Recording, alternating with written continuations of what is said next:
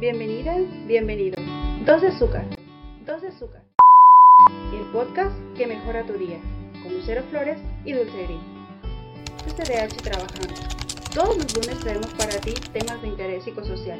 Queremos compartir contigo experiencias y casos clínicos que te orienten en la búsqueda de soluciones a conflictos cotidianos. ¿Y tú? ¿Ya agregaste el azúcar?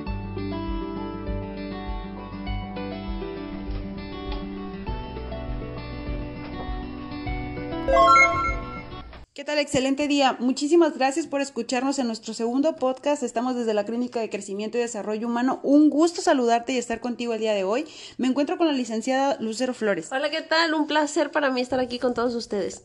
Y el día de hoy te traemos un tema súper importante que lo nombramos el arte de aprender a decir no y establecer límites. Por ahí debe sonarte muy, muy familiar. Claro, y para poder adentrarnos en el tema es importante poder conceptualizar la palabra límite. La palabra límite se describe como la línea divisoria eh, que marcamos los seres humanos en relación con las otras personas, eh, que esto nos ayuda a construir el espacio donde protegemos la parte personal, ¿no? Nuestras emociones. Desarrollamos la capacidad de decidir y asumir las consecuencias de nuestros actos y esto nos da algo maravilloso que se conoce como autonomía dulce.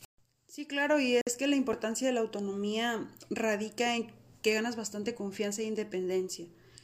Te sientes una persona más capaz y más conforme contigo mismo porque te estás respetando, estás respetando lo que tú quieres y aprendes sobre todo a identificarlo, ¿no? ¿Qué quiero y qué no? Sí, y que te pones en primer lugar es importantísimo.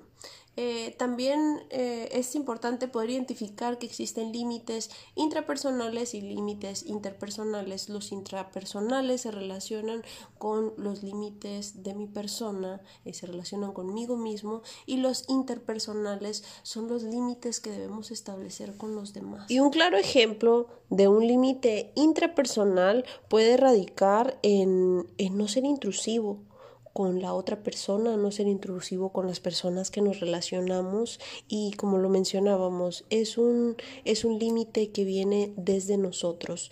Eh, en este caso, eh, en ocasiones hemos podido notar ciertos cambios físicos en alguna persona, eh, lo vamos a mencionar así, esta persona ha tenido aumento de peso y claramente se ha percatado de ello. Entonces, está de más el poder mencionar o el hacer un comentario eh, de forma negativa o de forma hiriente, burlesca, etcétera, en relación a esto, ¿no? Entonces, eh, un límite intrapersonal podría ser el poder reservarnos una opinión que no nos han solicitado.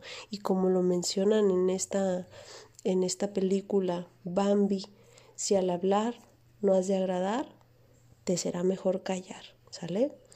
Eh, otra parte, eh, otro ejemplo de un límite interpersonal sería eh, cómo le enseñamos a las personas que nos pueden tratar.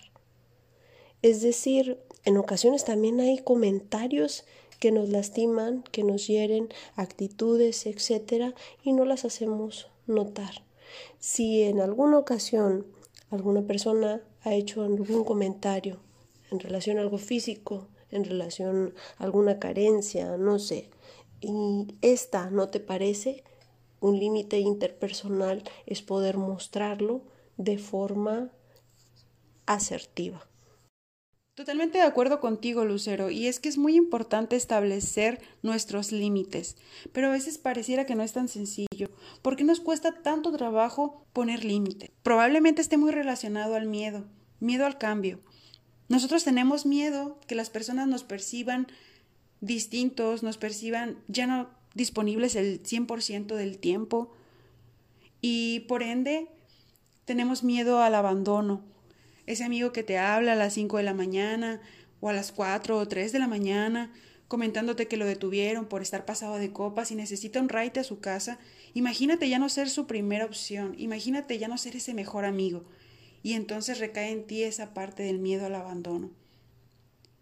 Tenemos miedo a la desaprobación de los grupos, miedo a la desaprobación de nuestra familia, de los compañeros de trabajo, y por eso decido callarme. Los seres humanos tenemos esa necesidad inherente de querer pertenecer a un grupo. Miedo también de perder mis privilegios, que muchas de las veces son derechos, Pero como tú no conoces tu valía, no conoces lo importante que eres, lo grandioso que eres, prefieres pensar que son privilegios, que te ganas mutilando una parte de ti y ofreciéndola a los demás. Y lo más triste de todo es que muchas de las veces desconocemos nuestros límites, nuestros derechos. Y cuando por fin logramos hacer un cambio, tenemos culpa. Nos sentimos culpables de poder dedicarnos tiempo a nosotros mismos, de ponernos atención. Sí, los puntos que vimos muy importantes y uniendo el podcast pasado, eh, el miedo, el miedo nos puede llegar a paralizar, ¿no? Eh, me gustaría poder abordar también qué consecuencias eh, obtengo cuando no pongo límites, qué sucede conmigo, qué sucede con mi persona. Bien, lo primero que sucede es que en ocasiones puedo comportarme eh, de forma hostil, puedo mostrar eh, un mal humor, una poca satisfacción eh, en el momento que estoy desarrollando algo o en el momento de tener alguna conversación con una persona y podemos preguntarnos por qué me siento de esta manera. bien, te lo explico de, de esta forma. El enojo creemos sentir con las demás personas por no ser valorados como nosotros esperábamos, ese enojo viene totalmente eh, dirigido hacia nosotros mismos. ¿Por qué? Porque no estamos respetando lo que queremos y nos estamos dejando de lado, que ya lo veíamos anteriormente. Y otro punto importante también es la sensación de no tener tiempo para mí mismo. Esto sucede cuando priorizamos los intereses, los gustos de otra persona y dejamos de lado lo que nosotros realmente queremos hacer. También genera una baja autoestima, una baja valía, donde, como les mencionaba, para mí yo no soy prioridad, entonces eh, así puedo percibirme para las demás personas, ¿no? Claro. Así puedo creer que las demás personas me ven como alguien que no es importante, que no es relevante y eso me hace pensar que mi valor es mínimo. Me vuelvo vulnerable y esto es importante que lo escuches, eh, tu persona, eh, que el hecho de no establecer mis límites de forma adecuada me hace vulnerable a la violencia. La violencia en cualquier ambiente, en el ambiente laboral, en el ambiente familiar, en el ambiente social. Es importante que sepas que una persona que es violentada es una persona que no establece límites. Y hay que poner mucho ojo aquí en esta parte que mencionas, Lucero, de la violencia, porque cuando no establecemos límites, precisamente le damos permiso a las personas para que puedan transgredir esas barreras que nos protegen de manera pues personal, ¿no? Protegen tus emociones, protegen tu autonomía, tu derecho a decidir, etc. Y pues muchas de estas cosas se podrían solucionar sabiendo decir no, como ya lo habíamos comentado también en el inicio, ¿no? Qué importante es decir no pero también qué difícil, porque te causa, el decir no te causa una incomodidad que está clara, pero que es necesaria, de cierta manera. Y pues no digo que mañana o pasado tú vayas y, y de repente lo manejes a la perfección. Esto requiere pues de un entrenamiento, de una práctica, ¿no? Pero pues si no practicas, realmente va a ser difícil que llegues a tener un dominio de esta, ¿no? Y sobre todo tienes derecho a decir no, tienes derecho a decir no cuando algo te incomoda, cuando no te genera una satisfacción y ganancia, cuando va contra tu ética, cuando lo consideras riesgoso, no te apetece, simplemente no quieres hacerlo. Como sabemos que no es sencillo aprender a decir no, que requiere de mucha asertividad, queremos darte algunas recomendaciones para que tú las pongas en práctica. Colócate en el primer lugar de tu lista de prioridades. Ese debe ser el número uno.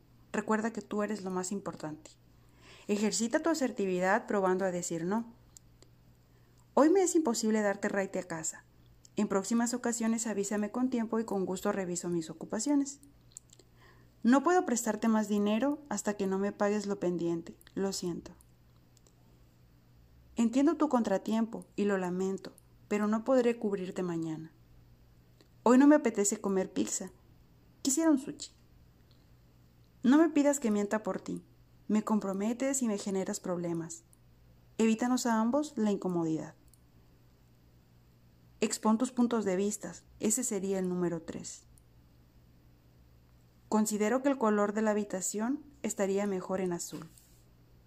Difiero de tu opinión. No creo que todos los hombres sean iguales.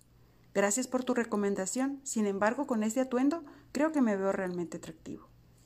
En ambos puntos estás exponiendo tus puntos de vista y estás mostrándote empático por la situación de las demás personas.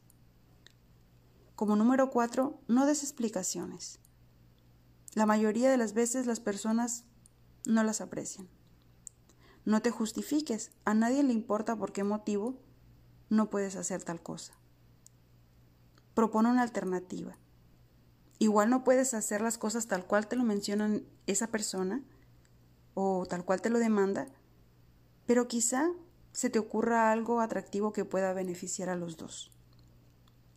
Y sobre todo, el número 8, no te desanimes al ser asertivo y aprende a decir no. Y claro, de principio te parecerá incómodo y quizá te parezca algo brusco, pero es un aprendizaje que irás dominando con la práctica.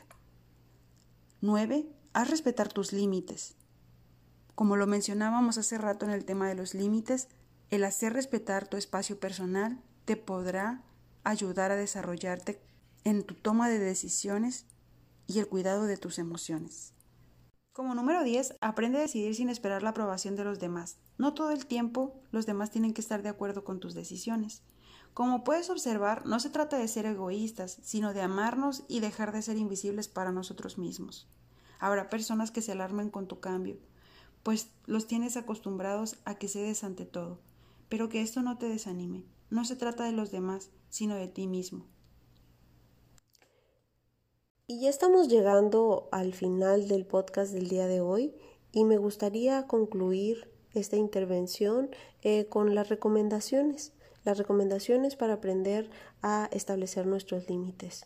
Es importante advertir de las consecuencias que existirán si alguna persona transgrede esos límites. También es importante ser coherente, perdón, congruente eh, con el respeto que brindamos y el respeto que solicitamos. Ser honesto, ser honesto con nosotros mismos, equidad entre lo que demando, entre lo que solicito, lo que pido y también entre lo que ofrezco, ¿verdad? Ser firme en las decisiones, los límites deben ser firmes. Les agradecemos muchísimo la atención, les agradecemos el tiempo y CDH, Clínica de Crecimiento y Desarrollo Humano, queda totalmente a su servicio. Hemos llegado al final del podcast. Muchísimas gracias por escucharnos, por tu atención y espéranos la próxima semana con más contenido. Igual puedes visitar nuestra página de Facebook, que está como CCDH, y déjanos ahí tus comentarios acerca de qué tema quieres que hablemos. Hasta la próxima.